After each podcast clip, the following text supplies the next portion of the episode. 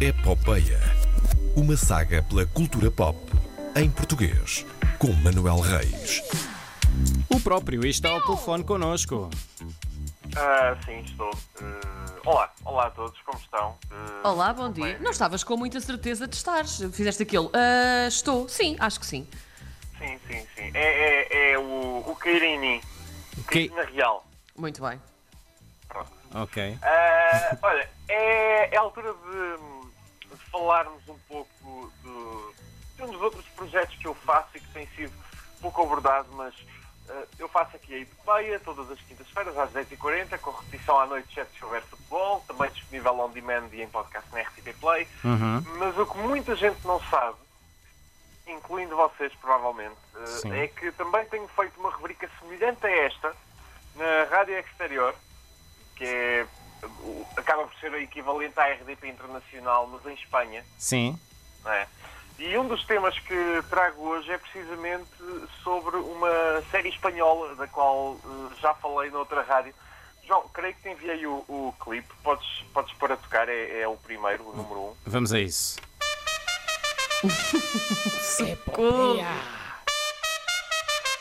Cultura pop en castellano con Manuel Reis. Hola chicos, ¿cómo están?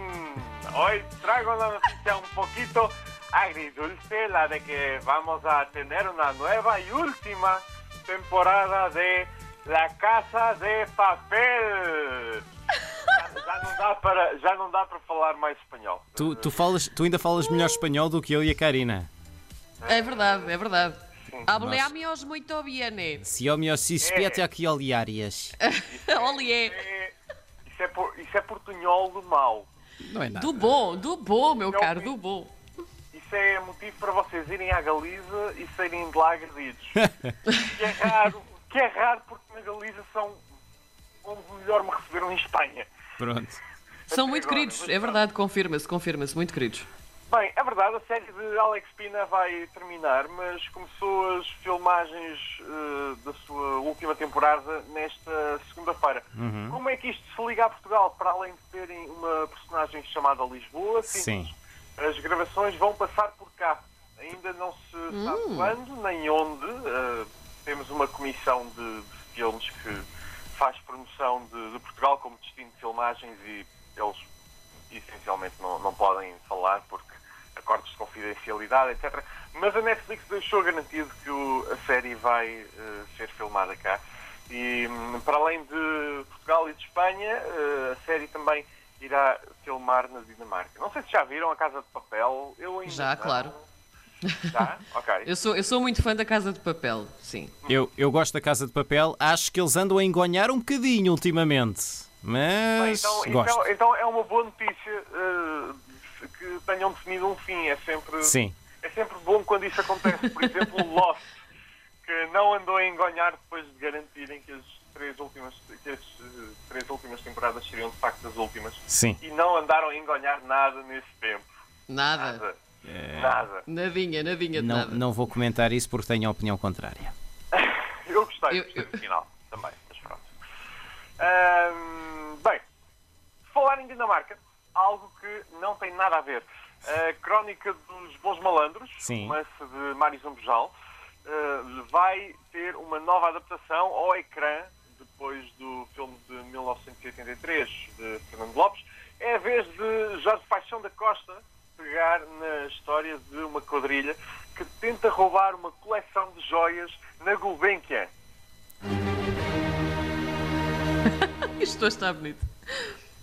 As filmagens começaram precisamente nesta segunda-feira na Fundação Carlos Gulbenkian.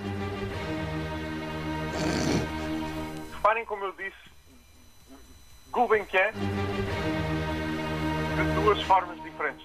Ah, e irão terminar ah, no final de setembro com uma estreia prevista para o final deste ano na RTP 1. Eu gostei muito de saber desta notícia. Não sei quanto a vocês, mas eu gostei muito. Eu... Diz só mais uma vez, diz só mais uma vez. Calma, vai haver outra hipótese. Ok. Jesus! Não, quere- não queremos abusar, como o filme de 1983 eh, da Crónica dos Bons Malandros. Eh, esta nova adaptação é escrito por Mário Botequilha e pelo próprio Mário Zambojal, Sim. e que também tem, tem bastante experiência em séries de televisão. Lembro-me, por exemplo, da adaptação portuguesa do Odd Couple, que eram Sozinhos em Casa, com Henrique Viana e com Miguel Guilherme. Eu tenho, uma- tenho ideia disso. Uhum. Formidável. Sim, de vez sim, em quando sim, passa sim. na RTP Memória. Ahm, e o elenco é, ó, daqui É De, de trás Não- da orelha? Não conseguimos ver, Manel. Atrás da orelha, atrás da orelha, é daqui. Uh, Maria João Bastos, Marco Delgado, Joana Paes de Brito, uma melhor Cristina Ferreira do que a própria Cristina Ferreira. Sim. Manuel Marques, José Raposo, Rui Unas, Joana Barrios e Adriano Carvalho são os nomes para já uh, anunciados e é um, é, um, é um bom elenco. Eu só tenho um pedido. Sim. Se Jorge Paixão da Costa me estiver a ouvir, claro, porque, como sabemos, Jorge Paixão da Costa é um ouvinte assíduo da RDB, da RDP Internacional.